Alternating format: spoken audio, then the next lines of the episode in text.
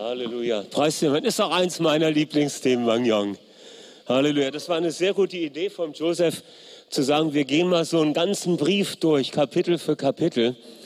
Dadurch ist man herausgefordert, das auch mal genauer anzuschauen. Das ist richtig gut. Ist das nicht stark, dass wir hier live zusammen sind? Aber ich sage euch mal was. Das ist ein Unterschied. Wir wussten das immer, dass ein Unterschied ist, aber es ist wirklich einer. Und ich sage mal, nie wieder Lockdown vom Gottesdienst. Ja, lasst das mal unser Gebet und unser Bekenntnis sein. Schön, dass wir hier sein dürfen und schön, dass ihr zu Hause mit dazugeschaltet seid. Ihr seid nicht ausgeschlossen. Und ich bin mir ganz sicher, dass die Gegenwart Gottes in die, in die Wohnzimmer auch hineingekommen ist. Es ist alles da. Wisst ihr, die unsichtbare Welt ist nicht weit weg. Sie ist nur einen kleinen Schritt hinüber. Sie ist direkt neben uns, ganz real. Und ob du zu Hause bist oder hier bist, das Reich Gottes ist da. Amen. Preis dem Herrn. Unser tägliches Wort gibt er uns auch heute und wir danken Gott dafür. Vater, wir danken dir für dein Wort, das uns nützt, was uns hilfreich ist in unserer Nachfolge, in diesen Tagen, in dieser Welt. Hab Dank dafür. Amen. Gut. Wir haben ein interessantes Thema, das sagte ich ja eben schon, der erste Brief des Paulus an die Korinther. Und heute sind wir bei Kapitel 14 und da haben wir im Grunde zwei äh, Themen, ein Hauptthema und ein kleines, eine kleine Bemerkung noch zu einem Thema, was wir ja schon vor einigen Wochen angesprochen haben. Das erste Thema, das nenne ich mal vom Sprachengebet zum prophetischen Reden. Das ist der Haupt, äh, das Hauptthema des ganzen Kapitels. Und dann gibt es einen kleinen Einschub am Ende vom Schweigen der Frauen. Und das werden wir auch noch mal ganz kurz aufgreifen, um eventuelle Unklarheiten, die da vielleicht noch bestehen, auch noch mal aus dem Weg zu schaffen. Wichtig sind mir zwei Vorbemerkungen. Das erste als Verständnishilfe, dass wir verstehen, ganz wichtig ist beim Lesen im Korintherbrief, gleich welches Kapitels. Es ist wichtig, dass wir den inhaltlichen Zusammenhang beachten. Das ist ein Schlüssel, weil der Kontext von den Ausführungen des Paulus, gerade in Kapitel 14, sind auffällige äh, Vorgänge in den gottesdienstlichen Versammlungen. Was geschieht da? Menschen üben Charismen, sogenannte Geistesgaben aus, in der Art, dass sie laut in anderen Sprachen beten oder prophetisch reden. Und der Zweck des Korintherbriefes, das haben wir ja schon mehrere Male äh, bemerkt, ist, dass Paulus Korrekturen für die Praxis des Glaubenslebens und des Gemeindelebens gibt die Sorgen eines Seelsorgers, wie ein Kommentarband auch dazu äh, interessanterweise als Titel äh, gewählt hat. Und in 1. Korinther 1, Vers 7 lesen wir schon, was Paulus den Korinthern bescheinigt. Er sagt, ihr habt an keiner Gnadengabe Mangel. Das heißt, wenn es hier in, dem, in den Kapiteln 12 bis 14 um die Charismen, um die Gnadengaben geht, dann geht Paulus davon aus, das ist alles vorhanden. Aber ich muss darüber sprechen, weil in der Praxis läuft das nicht so optimal bei euch, ihr lieben Korinther. Okay? Der Ausgangspunkt der Überlegung bei all dem, was wir hier lesen, ist eben eine Versammlung, in der Geistesgaben zur Entfaltung kommen. Und sie werden zum Nutzen aller gegeben. Sie verherrlichen Gott. Sie sind Zeichen seiner Gegenwart und sie sind Zeichen des Zusammenwirkens der verschiedenen äh, Glieder des einen Leibes. Das haben wir in Kapitel 12 schon gesehen. Da hat Joseph auch über den Leib gesprochen und über diese, diese Funktionen, die da sind. Und Paulus geht jetzt hier in Kapitel 14 auf verschiedene Manifestationen des Heiligen Geistes ein und er spricht ganz speziell über das Sprachengebet und das prophetische Reden. Aber er spricht eigentlich nicht über die Sache, sondern er spricht über die Personen, die in Sprachen reden. Er spricht über die Person und über ihr Verhalten im Gottesdienst der Gemeinde. Und ja, da sind wir äh, bei einem ganz wichtigen Aspekt. Das ist die erste Vorbemerkung. Eine zweite schiebe ich nach. Und zwar ist mir wichtig, dass wir äh, so eine gemeinsame Basis haben, wovon wir reden. Dass wir uns über ein paar Begriffe mal verständigen, weil jeder hat ein Vorverständnis und verbindet damit das, was er selber mal gelesen oder gelernt oder sich dabei gedacht hat. Und deshalb möchte ich kurz einige Begriffe äh, erklären. Und Charisma, die Charismen oder die Charismata, das bezeichnet im Neuen Testament die übernatürlichen Wirkungen des Heiligen Geistes. übernatürliche Wirkung des Heiligen Geistes. Es geht hier nicht um Gaben im Sinne einer bleibenden Begabung, sondern es ist, wie das Wort ja auch, wie Charisma auch äh, wörtlich übersetzt heißt, es ist ein Geschenk, das Freude macht. Eine Charis ein, ein, Charisma, eine charismatische Wirkung ist ein Geschenk, das Freude macht und das für eine Person, äh, an eine Person weitergegeben wird, für die es vorgesehen ist. Okay? Das heißt, ein Charisma wird in eine Situation hinein freigesetzt von Gott.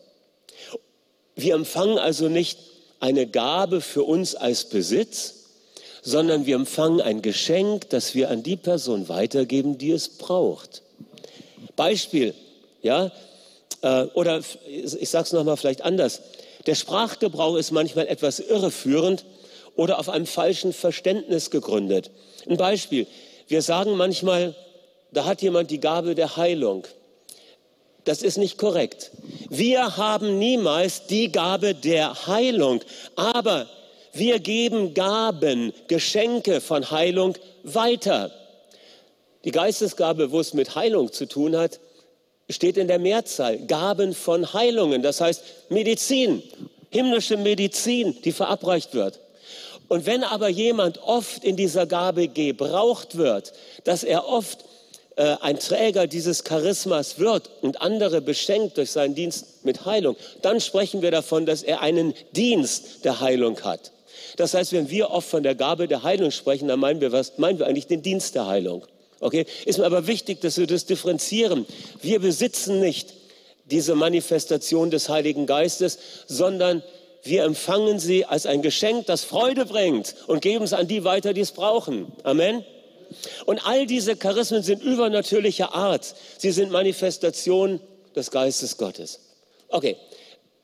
Ganz anderer Begriff, den wir aber auch unterscheiden, zwei, ein Begriffspaar, das wir sehr unterscheiden müssen. Und zwar, wir unterscheiden das einmalige Pfingstereignis Jerusalem 1, Apostelgeschichte 2 und die fortgesetzte Pfingsterfahrung. Okay? Pfingsten in Jerusalem ist einmalig in der Kirchengeschichte ein markanter Einschnitt. 50 Tage nach Ostern, ja, äh, nach, nach dem Passa kommt dann äh, Shavuot. Gewaltige Geschichte. Aber die Pfingsterfahrung, sie bleibt. Selbst in der Apostelgeschichte ist sie bezeugt. Schon in Kapitel 8 und 9 und 10 und 19, ja, äh, all den verschiedenen Stationen, wo Paulus hingereist ist oder Petrus dann zu den Nationen kam, könnt ihr alles nachlesen oder ihr kennt es ja vielleicht auch, einige von euch kennen es sicher.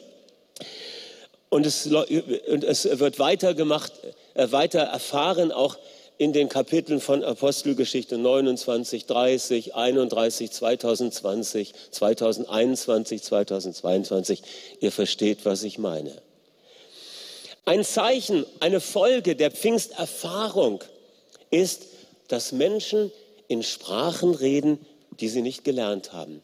Beim Pfingstereignis in Jerusalem war das das gewaltige Zeichen. Ja, man spricht vom Sprachenwunder zu Pfingsten. Eine Folge der Pfingsterfahrung, welche einzelne Menschen durch die Geschichte bis heute und morgen hinein machen werden, ist eben, dass sie Sprachen sprechen, die sie nicht gelernt haben. Und das ist eine Erfahrung, die für alle Glaubenden gedacht ist von Gott. Denn in Markus 16, Vers 17 heißt es, ah, diese Zeichen werden denen folgen, die da glauben. Sie werden in neuen Sprachen reden. Bei diesem Sprachengebet wiederum unterscheiden wir zwei Dimensionen, den persönlichen Gebrauch und den öffentlichen Gebrauch. Ganz wichtig, weil Paulus gerade in diesem Kapitel auf diese beiden Dimensionen ja eingeht. Und bevor wir da näher uns mit auseinandersetzen und auch den Nutzen und den Wert auch des persönlichen Sprachengebets kurz ansprechen, noch ein weiteres Begriffspaar, was mir wichtig erscheint. Und zwar, wir unterscheiden bei den Gebetsarten das, was wir Gebetsgemeinschaft nennen und das, was wir Chorgebet nennen. Was ist der Unterschied? In der Gebetsgemeinschaft, da ist es in der Regel so, dass eine Person nach der anderen ja, beten. Je nachdem, in welcher Tradition man zu Hause ist, können die anderen auch leise, still in ihrer Gebetssprache dabei beten und so eine Gebetsatmosphäre damit kultivieren. Aber es ist in der Regel so, eine Person betet und die anderen hören und sie beten einer nach dem anderen. Beim Chorgebet ist das anders. Da erheben alle gemeinsam laut ihre Stimme zu Gott, so wie in der Apostelgeschichte 4, als die Gemeinde wie ein Mann aufsteht und anfängt, Gott zu loben und zu preisen und zu beten. Und da wackelt, äh, wackeln nicht die Wände, da bebt die Erde und sie werden neu erfüllt mit dem Heiligen Geist. Apostelgeschichte 4, 23 bis 31. Okay? Beim Chorgebet ist es wichtig, dass wir sehen, es kann in der Muttersprache geschehen und es kann auch in der Gebetssprache geschehen. Das ist einfach eine Frage, was, womit ist diese jeweilige Versammlung vertraut und womit kennt sie sich aus. Okay? Okay, und diese beiden Gebetsarten, sie schließen nicht einander aus. Sie sind eine ganz, sie sind zwei Dimensionen, die wir beide kultivieren sollten. Sie sind Teil der Gebetskultur der Gemeinde. Und schließlich ein letztes, äh, es gibt drei übernatürliche Manifestation des Heiligen Geistes, die in Kapitel 14 speziell angesprochen werden. Und zwar einmal der Geistimpuls Sprachenrede. Und das ist eine, ganz wichtig, eine inspirierte Äußerung in der Gebetssprache. Wenn du zum Beispiel die Pfingsterfahrung gemacht hast und du hast angefangen, auch in einer Sprache zu reden, die du nicht gelernt hast, dann kann es passieren, dass du auf einmal spürst, oh, da ist eine Inspiration da. Ich, ich habe eine Botschaft in dieser Gebetssprache. Und dann, wenn der Raum dafür da ist, dann äh, kannst du das aussprechen. Das ist meistens eine, eine kürzere äh, Sequenz von, von Silben. Und dann äh, muss das ausgelegt werden. Das kann auch als Gesang passieren. Das nennt man dann Singen im Geist. Okay? Der Geistimpuls Sprachenrede, das ist eine inspirierte Äußerung in der Gebetssprache. Okay? Dann gibt es den Geistimpuls Auslegung der Sprachenrede. Wenn ich jetzt hier in meiner Gebetssprache eine inspirierte Äußerung machen würde, jetzt laut und deutlich in anderen Sprachen bete, dann sind alle hellwach und fragen, was ist das? Was hat Gott gesagt? Und dann ist wichtig, dass jemand da ist, der das auslegt. Und diese Auslegung ist eine inspirierte, wichtig, eine inspirierte Äußerung in einer verständlichen Sprache. Es ist keine Übersetzung, sondern es ist genauso eine inspirierte Äußerung, weil entweder die gleiche Person, die diese Botschaft in Sprachen hatte, die übernatürliche, die inspirierte, hat vielleicht auch die Auslegung oder eine andere Person hat die Auslegung und sie hat im Herzen etwas empfangen und sie weiß, okay, das, was er oder sie gerade in der Sprachenrede weitergegeben hat, Gott will das und das sagen und dann steht die Person auf und sagt und hat den Eindruck, Gott sagt das und das und das. Okay? Und dann gibt es einen dritten Geistimpuls, das nennen wir prophetisches Reden. Und das ist auch eine inspirierte Äußerung in einer verständlichen Sprache. Das heißt, wir haben hier drei inspirierte Äußerungsformen. Eine in der Gebetssprache und zwei in einer verständlichen Sprache.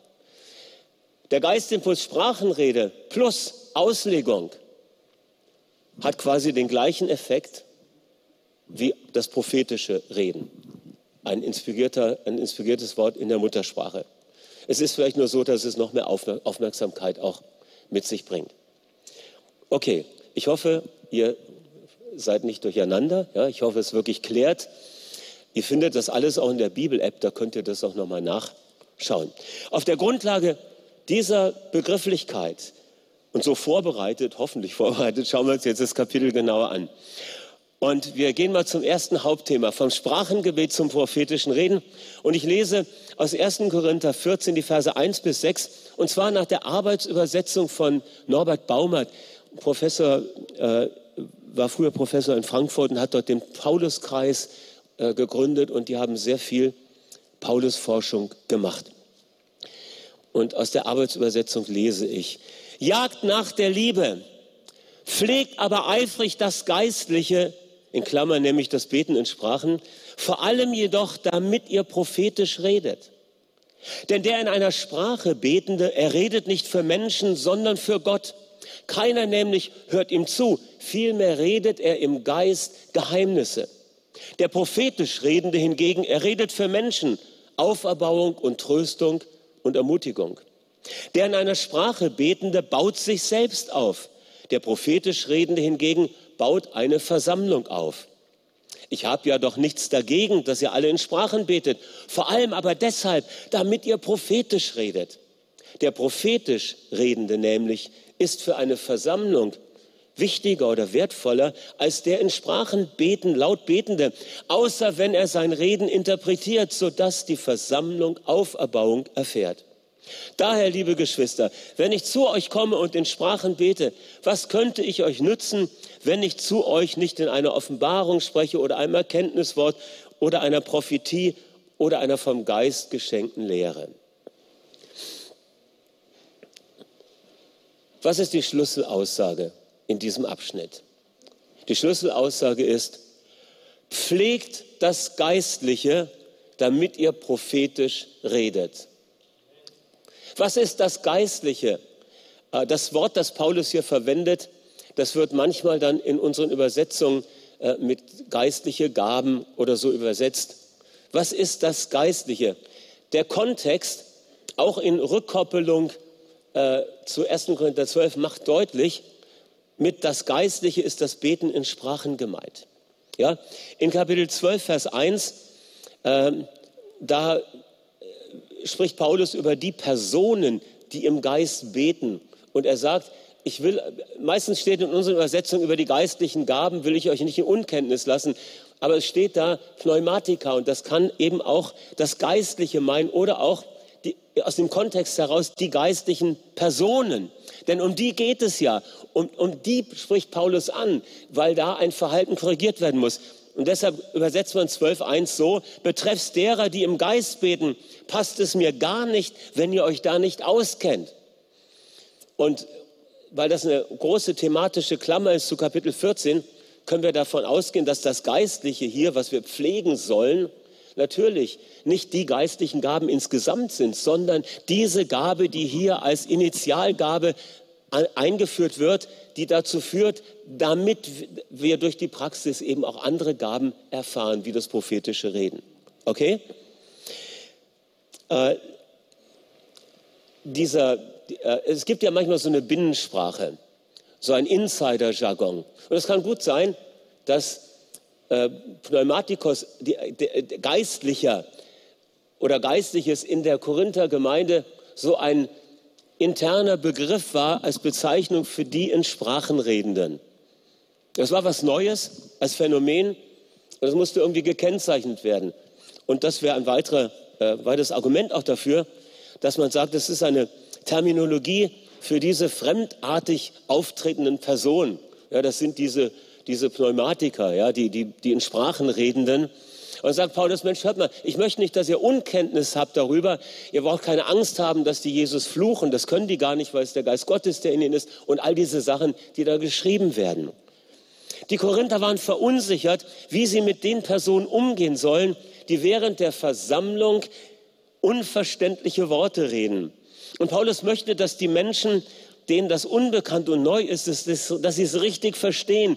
Und er spricht ihre Unsicherheit an. Deshalb sagt er, ich will nicht, dass ihr Unkenntnis habt oder euch, weiß ihr, den Kopf zerbrecht. Was ist das? Ist gar nicht so schwer, ich erkläre es euch.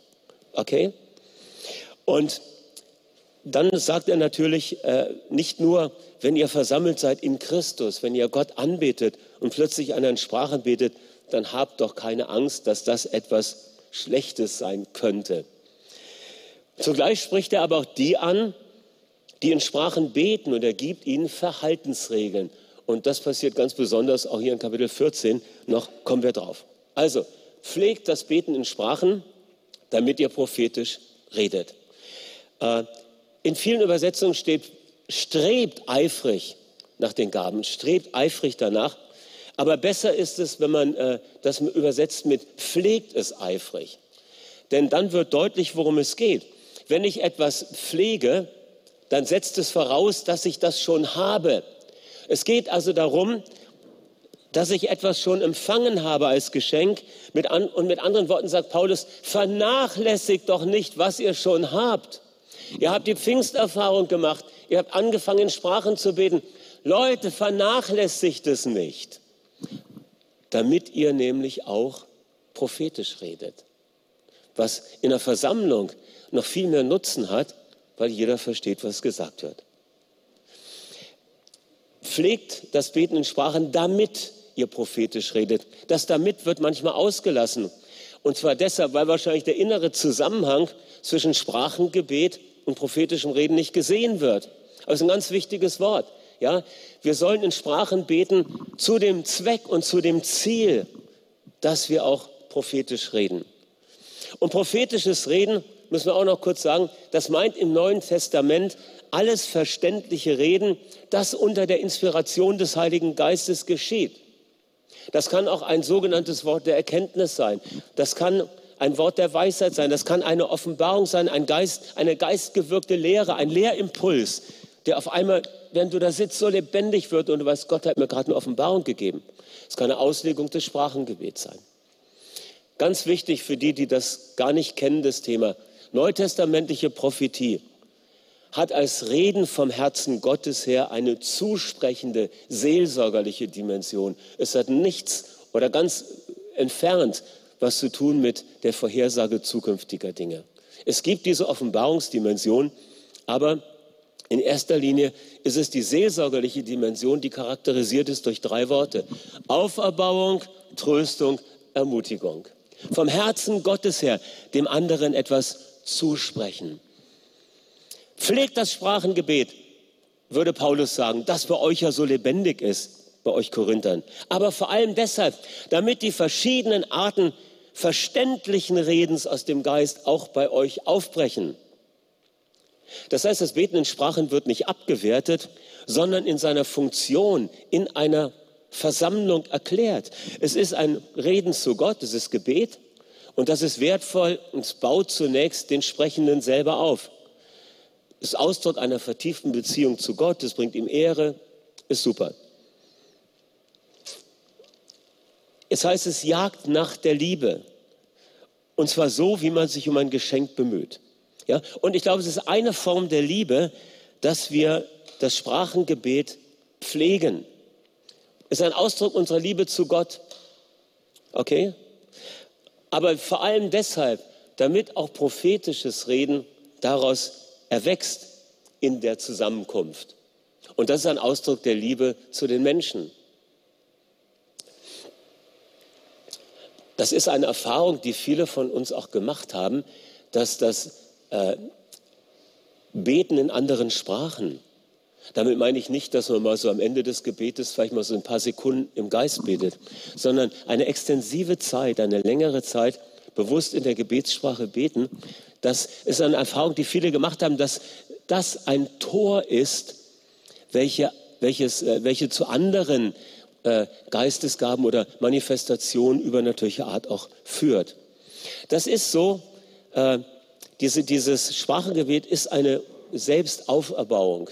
Oder du könntest auch sagen, das ist erstmal so, dass ich meine Batterie auflade. Ja, das ist wie ein Dynamo, ja, der angeschmissen wird und dann wird Energie aufgeladen. Und äh, das ist High Energy vom Himmel. Und du merkst, wie du nach einer Weile in, in eine Phase hineinkommst, wo es ruhig wird in dir und wo du auch aufhörst, wo du hörst. Und das ist der Moment, wo, wo Gott anfängt zu dir zu sprechen. Ja, wo übernatürlich Impulse kommen. Ja, Gott dir Gedanken schenkt, sein Wort in Erinnerung ruft. Und das ist eine Erfahrung, dass wenn auch in einer Versammlung viele so leise, ja, äh, nicht laut, leise im Heiligen Geist, in der Gebetssprache miteinander beten, das schafft eine Vertiefung der Gebetshaltung und eine erweiterte Offenheit für das Reden Gottes. Und das führt zu einem lebendigen Gottesdienst ohne dass uns das dabei auch so bewusst ist. Aber das Ziel ist dabei immer die Auferbauung aller. Jetzt wird in Vers 3 die Prophet, das prophetische Reden dem Sprachengebet gegenübergestellt. Äh, und wird nochmal gesagt, wer in Sprachen betet, der baut sich selbst auf. Und Paulus würde jetzt sagen, und der bleibt dabei stehen, wenn nicht auch eine Auslegung folgt. Ja, also da ist jetzt nicht das private Sprachengebet gemeint. Das kannst du laut oder leise machen, je nachdem, ob du im Wald oder unter der Dusche bist oder in deinem Kämmerlein. Ja, das bleibt dir äh, überlassen. Aber im Gottesdienst, wenn du da laut in Sprachen betest oder in einem, einer Hauskreisversammlung, dann äh, baust du dich selber zwar auf, ja, Und dabei bleibt es dann auch, wenn das dann nicht ausgelegt wird. Okay? Und der prophetisch Redende, der baut die ganze Versammlung auf. Und Paulus sagt dann noch, ich bin ja einverstanden, ich habe ja nichts dagegen. Ja, ihr könnt, mit anderen Worten, ihr könnt alle in Sprachen beten, so viel ihr wollt.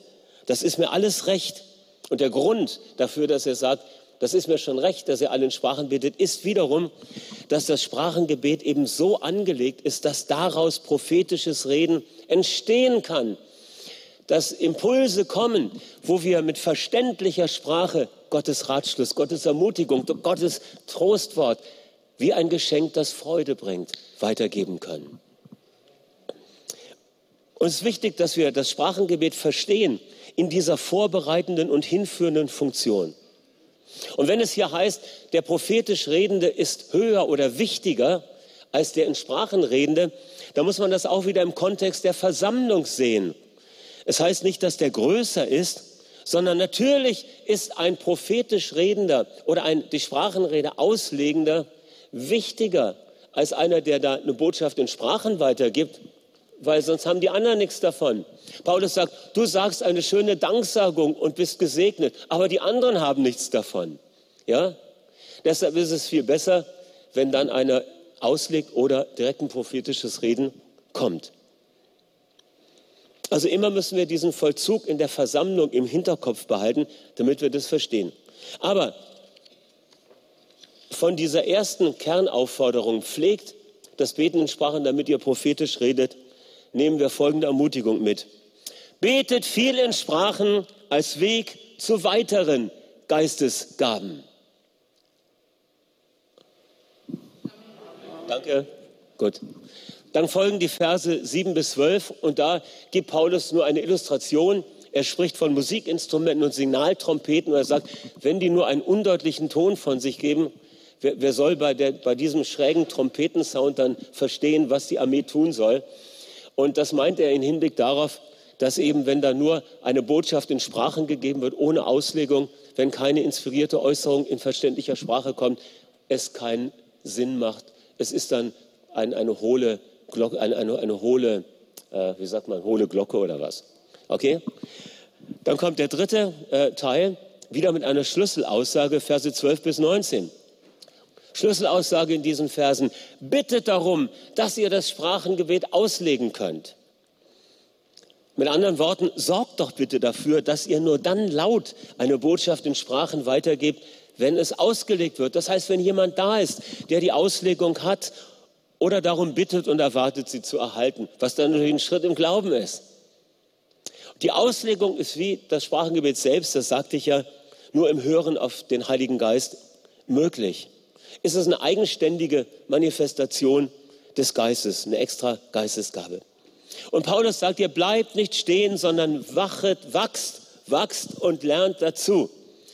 Das, das Sprachengebet ist bei euch stark vorhanden. Und der nächste Schritt ist jetzt, dass ihr um die Auslegung betet, damit das auch passiert. Und dann sagt er noch was ganz Schönes hier.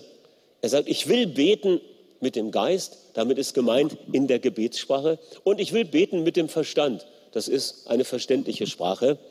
Ich will singen im Geist und singen mit dem Verstand. Wichtig, wenn von Geist die Rede ist im Neuen Testament, dann hat das nichts mit Intelligenz zu tun, sondern mit Vitalität, mit vom Heiligen Geist gewirktes Leben und Kraft. Ist das Innerste in uns. Ja, wenn ich in der Gebetssprache bete oder spreche, dann kommt es aus dem Innersten. Ja, da, wo das neue Leben Gottes ist. Amen. Und Verstand, das ist die gedankliche Ebene. Und da redet Gott auch hinein. Ja, da hast du auf einmal einen Gedanken, für du nie gekommen wärst, aber du weißt, das Reden Gottes hier in Raum und Zeit als ein Geschenk, das Freude macht, weil jemand genau das hören muss, dass Gott mit ihm ist auf der Arbeit und dass er nicht untergehen wird. Okay? Ich will singen mit dem Geist und mit dem Verstand. Auch das ist eine starke Geschichte. Wir dürfen äh, ihn preisen, im Geist singen. Und das ist ein Phänomen, was eben manchmal geschieht, dass eine Person äh, nicht, sie, muss, sie kann in der Gebetssprache inspiriert sein, eine Botschaft zu geben. Sie kann aber auch das im Lied vermitteln. Und das geschieht dann schon mal, dass jemand äh, aus dem allgemeinen Gebet heraus anfängt, laut in Sprachen zu singen, mit Anfang und Ende. Und dann weißt du, das ist ein prophetisches Lied, das muss ausgelegt werden.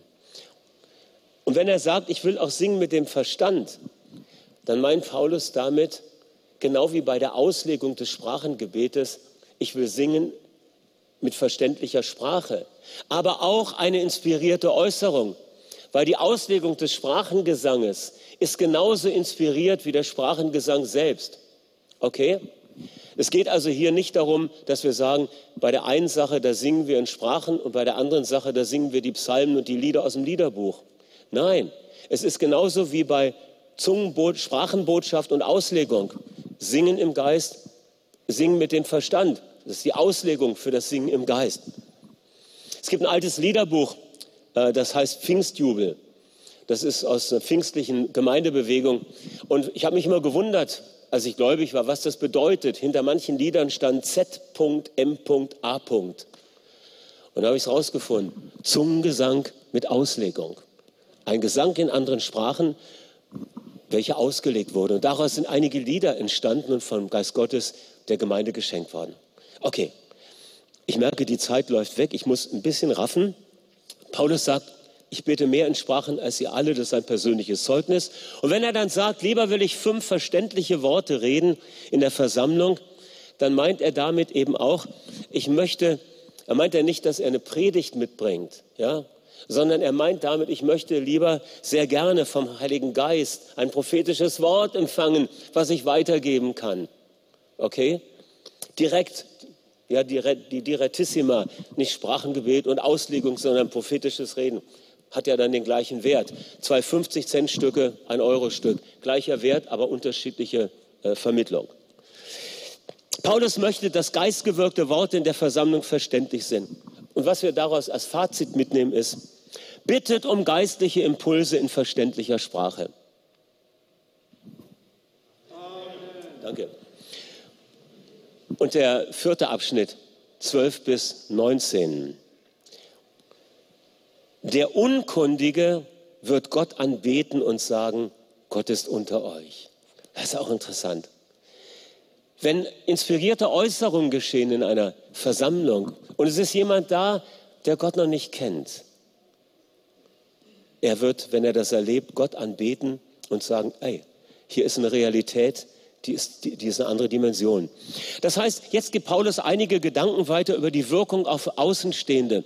Und hier macht er ganz klar, es gibt eine missionarische Wirkung. Und da ist der prophetisch Redende in der Versammlung, wie soll ich sagen, vielleicht effektiver, wichtiger als das laute Sprachengebet, falls es nicht ausgelegt wird. Ja, dann hat es ja eine ähnliche Wirkung. Wenn aber jemand ein prophetisches Wort weitergibt, dann werden Außenstehende Unkundige überführt. Es wird etwas aufgedeckt und offenbart.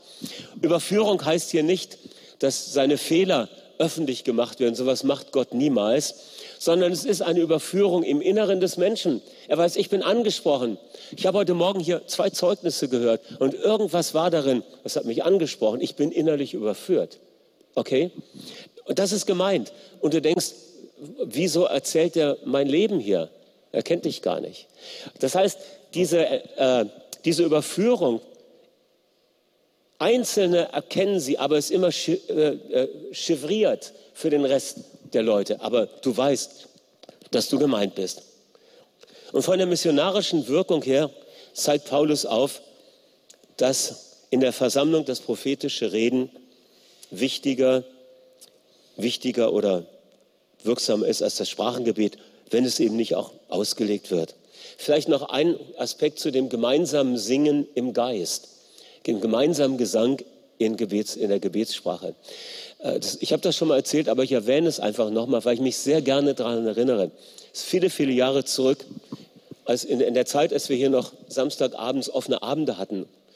Und es war ein Samstagabend-Gottesdienst und ein Mann kam in das Haus mit dem Ziel, die Garderobe zu filzen. Ja, er wollte gucken, was da in den Taschen ist. Und er kommt die Treppe äh, zum Kinosaal hoch. Hier ist der Gottesdienst und es ist gerade freie Anbetung. Und die Lobpreisgruppe fing an, in anderen Sprachen zu singen. Die ganze Versammlung betete Gott an in der Gebetssprache. Immer, ihr kennt das, wenn ihr es kennt, dann wisst ihr es einfach sehr schön. Und er hört das im Treppenhaus und irgendetwas berührt sein Herz. Und es zieht ihn hinein. Er setzt sich hinten in die letzte Reihe des Saals. Und am Ende des Abends kommt er nach vorne zum Gerhard Bialy, der da gepredigt hat, und sagt, ich möchte mich bekehren. Ich bin überführt. Ich kam, um zu stehlen. Und jetzt hat Jesus mein Herz. Ja, das macht Gott, ihr Lieben. Es ist möglich. Und wie viel mehr, wenn das, was dich tief bewegt, durch ein prophetisches Reden offenbart wird. Und du spürst, es ist wirklich Gott, der mich kennt. Es ist Gott, der mich liebt. Er ist es, der seine Hand nach mir ausstreckt. Ein Geschenk, das Freude macht. Eine Handreichung des Heiligen Geistes. Hey, lasst uns beten, dass Gott uns da gebrauchen kann, mehr und mehr. Okay, und jetzt sind wir hier beim letzten Aspekt. Äh, Schlüsselaussage, Vers 26 bis 33. Alles geschehe so, dass es auferbaut. Okay, Jetzt spricht Paulus nochmal den äußeren Ablauf des Gottesdienstes an. Vers 26 sagt, jeder hat etwas. Da steht manchmal, jeder habe etwas, so als sei es eine Aufforderung. Da steht aber der Indikativ. Und eigentlich könnte man das so verstehen. Paulus sagt ja, Mensch, wenn ihr zusammenkommt, ihr seid ja so reich beschenkt, jeder hat dann was. Ja, und ihr alle wollt drankommen. Ihr seid so eifrig, den Impuls des Geistes, den ihr habt, schon weiterzugeben. Aber Leute, das hat nicht viel Sinn, wenn eine Sprachenrede die andere ablöst und sie wird nicht ausgelegt. Oder wenn nicht äh, eine Zeit des Hörens da ist, dass auch mit verständlicher Sprache was weitergegeben wird. Darum bitte nur zwei oder drei und dann auch mit Auslegung und einer nach dem anderen. Und da, in dem Zusammenhang sagt er, dass diese prophetische äh, Manifestation dem, dem sie anvertraut ist, auch untergeordnet ist. Das heißt, du musst es nicht weitergeben. Du kannst es weitergeben und du kannst es auch behalten. Und das ist auch wichtig, gerade im Ablauf einer Versammlung, dass man versteht, wo führt denn der Geist Gottes hin? Gab es jetzt schon zwei oder drei Impulse in eine Richtung und mein Impuls ist völlig anders, dann werde ich den an diesem äh, Morgen oder an diesem Abend nicht weitergeben. Ich werde sagen, okay, äh, ich glaube, das passt jetzt nicht. Der Geist Gottes wirkt in eine Richtung. Das ist hier gemeint. Ordnung und äh, die Dinge recht verwalten und einordnen. Das ist der Punkt. Es soll ausgewertet, bewertet werden. Okay. Äh, ist, das heißt auch, dass man die Phasen äh, in einem Gottesdienst oder in einer Versammlung erspüren muss, auch geistlich unterscheiden muss. Und ich denke, die Gabe der Unterscheidung der Geister hat damit eventuell auch zu tun, dass es dieses Feingespür ist zu sehen, wohin führt denn der Heilige Geist hier, um das dann recht zu moderieren.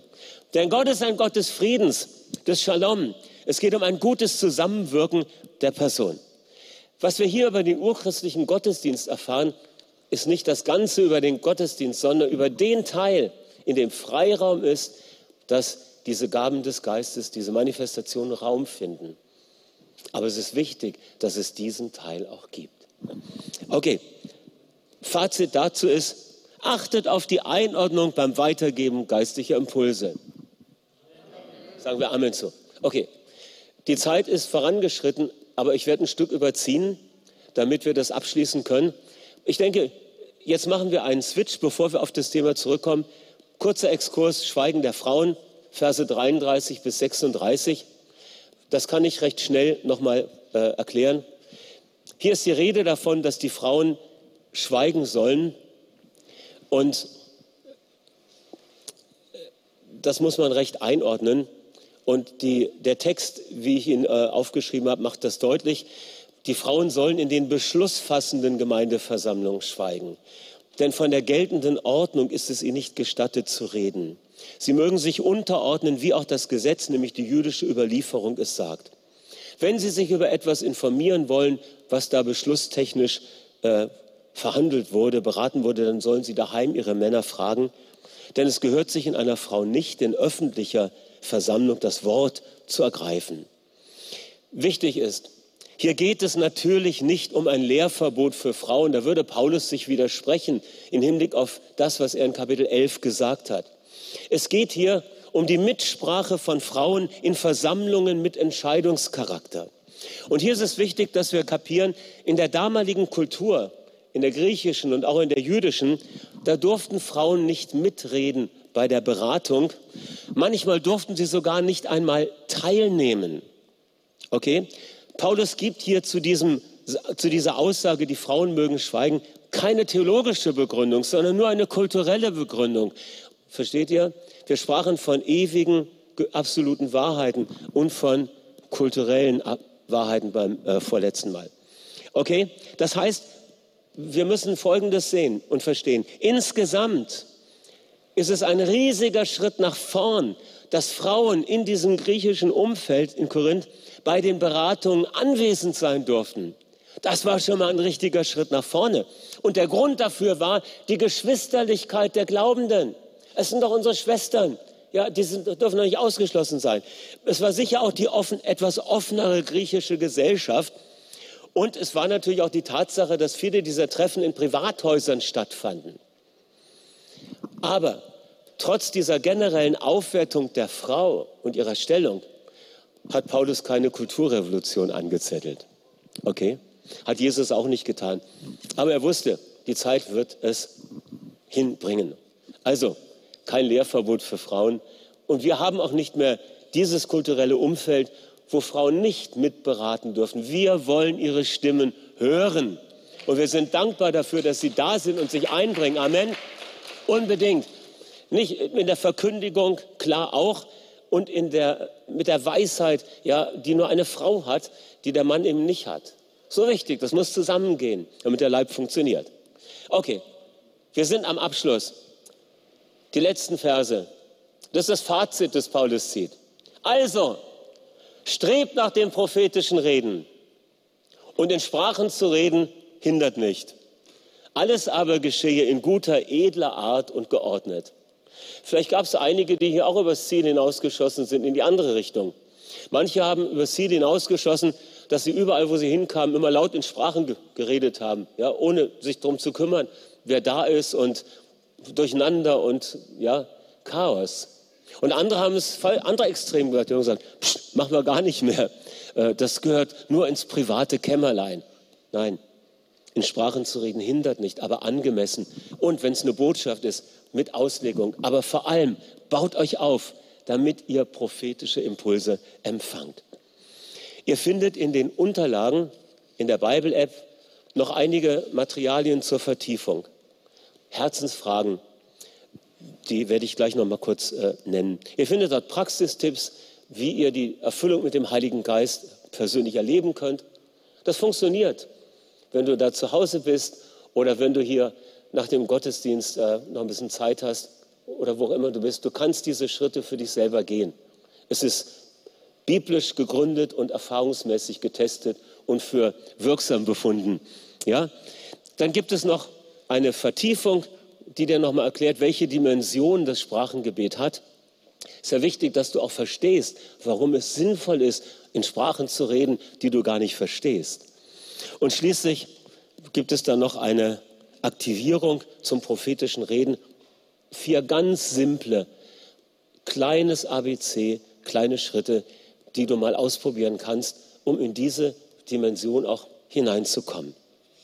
Das empfehle ich euch als äh, etwas, was ihr mitnehmt nach Hause. Herzensfragen, womit wir dann auch heute Morgen hier enden. Habe ich eine persönliche Pfingsterfahrung gemacht und die Erfüllung mit dem Heiligen Geist erlebt? Ja oder nein? Habe ich das Sprachengebet empfangen? Ja oder nein? Bete ich regelmäßig in einer Gebetssprache? Ja oder nein? Das sind drei Fragen, die ihr mitnehmen könnt. Ich würde ganz gerne damit schließen, dass wir uns noch mal eine Minute nehmen, um vor Gott zu stehen. Ich habe was festgestellt. Wenn ihr die Maske aufsetzt, und wenn ihr dann ausatmet, dann kann man auch die Stimmbänder vibrieren lassen. Ich möchte euch einladen, dass wir im Heiligen Geist summen und ein, einige Augenblicke miteinander aufstehen, die Augen schließen und Gott ehren. Und indem wir einfach beim Ausatmen die Stimmbänder vibrieren lassen. So.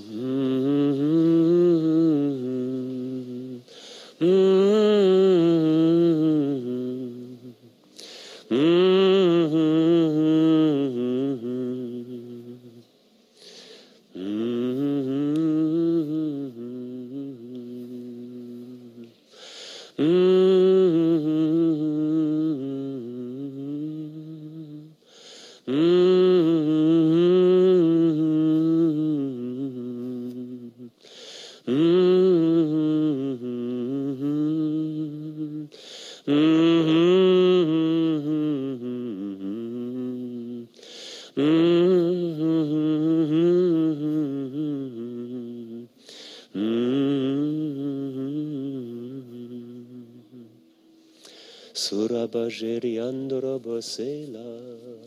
Halleluja.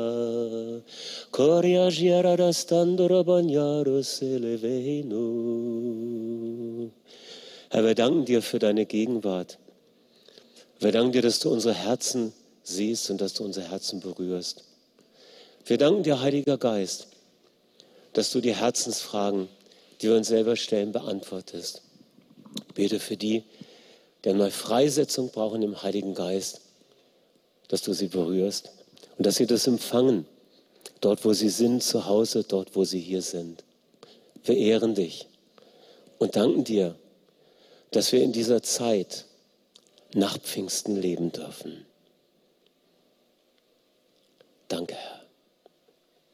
Vater, wir sagen dir auch heute Morgen, dass wir uns als Gemeinde wünschen, dass dein Geist sich wohlfühlt unter uns und wir wollen ihm neu Türen und Räume öffnen, Zeiträume öffnen, wo wir ihm Raum geben. Ich bete, dass du uns sensibel machst in unserer Gottesdienstplanung, in unseren Treffen, in den Kleingruppen, dass dort Raum ist für dein Wirken. Bis hinein in den Alltag, so wie einige das schon erleben, dass wir von dir hören und Geschenke, die Freude bringen, an Menschen weitergeben, die dich noch gar nicht kennen. Herr, ich danke dir, dass du uns einlädst, in dieser Dimension des Geistes zu wachsen und sie neu zu ergreifen. Hab Dank dafür. Danke für die Worte von Paulus. Und danke, Heiliger Geist, dass du sie uns heute neu ins Stammbuch geschrieben hast als Einladung, zu der wir sagen, ja Herr, so soll es sein. Amen.